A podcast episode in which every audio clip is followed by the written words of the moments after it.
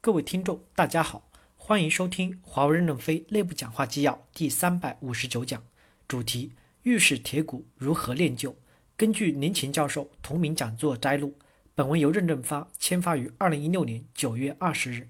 接上文第二部分，御史独立行使职权。国学大师钱穆说，唐朝是中国历史上在政治制度方面最完善、最有价值的成功典范。罗马灭亡了，就再也没有罗马。但唐朝以后，宋明还是传承了唐朝的制度，依然还是中国的基本制度。这正是唐朝的伟大，远超过罗马的所在。他还认为，唐朝的制度体系中最好的就是监察。唐朝的监察体系非常发达，有中央和地方两套监察体系，统一由御史台掌管，各自行使不同的职能。唐朝宰相杜洛说：“唐朝以法理天下，尤重县官，故御史复为雄要。雄要就是御史的位置重新回归到汉代那样，非常重要，极为显赫。这种制度设计明确了御史在国家政治生活中举足轻重的地位，赋予了御史相应的威权。”让御史独立行使职权，不受行政长官约束。成语“笑里藏刀”的形容就是唐朝宰相李义府。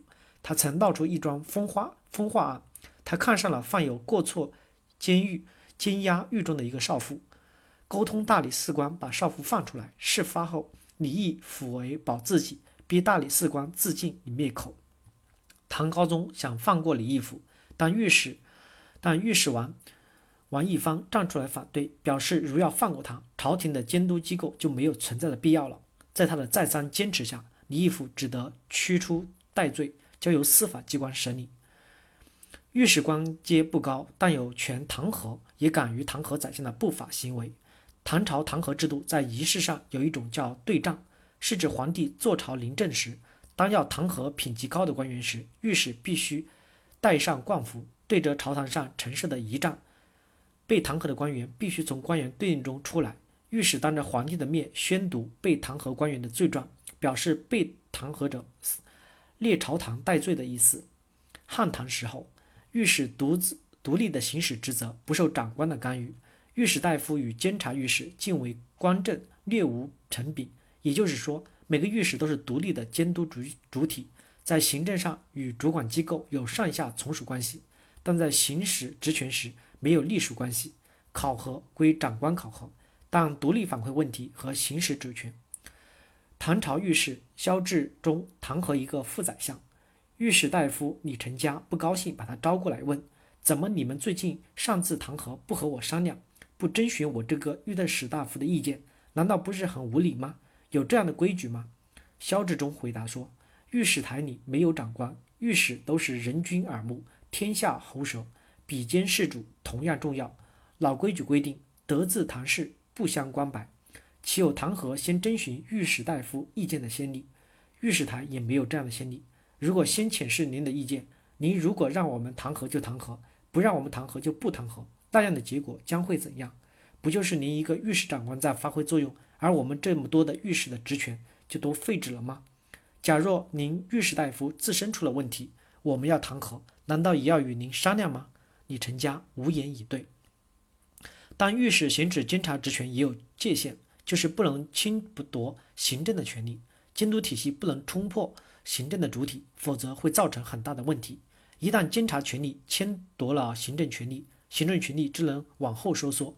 若收缩过多的时候，监察变成了行政，监察包卷了行政，这样原来两级的行政权变成三级，与当初设计的治理体系完全相违背了。明朝的府案通例就详细的规定巡抚与巡抚的各自职守，意在不得干预地方官正常履职，不得越超越监察权而行事。监察即使发现或调查出问题，在处理上也不能超越行政长官。案件由宰相牵头，刑部、大理寺、御史共同调查审理，这叫三司受事。第三部分，巡案御史与地方监察。从汉朝开始就非常注重地方的监督，当时实现郡国并行体制，地方权力非常大。汉朝的监察区划和行政区划两者之间不完全重叠，汉朝行政区划很多，但是监察区划相对比较少。一个监察区大约监察二十个左右的行政区，地方监察官叫刺史，史是天子派出的意思，刺史是指是指使者天子派出，次举不返。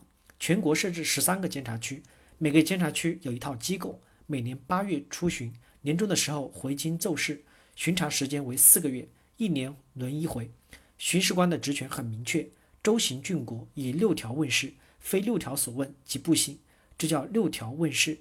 这就是说，刺史的职权仅限于六条，就按这六条来监察，六条之外不问。这六条是抓根本的问题。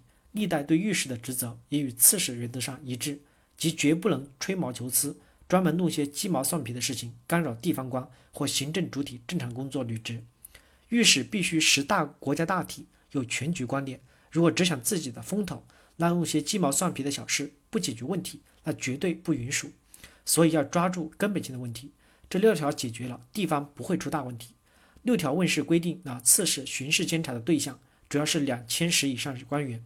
地方豪强和诸侯王，监察的重点是：一、强宗豪右，以强凌弱；二、不执行中央的命令，背公向私，聚敛为奸；三、草菅民密，赏罚任意；四、选拔任用官吏不公平，徇私情；五、地方主要领导子弟倚仗权势，接受请托；六、行政官员与地方豪族富商相互勾结，贿赂公行，损害中央的权威和政令。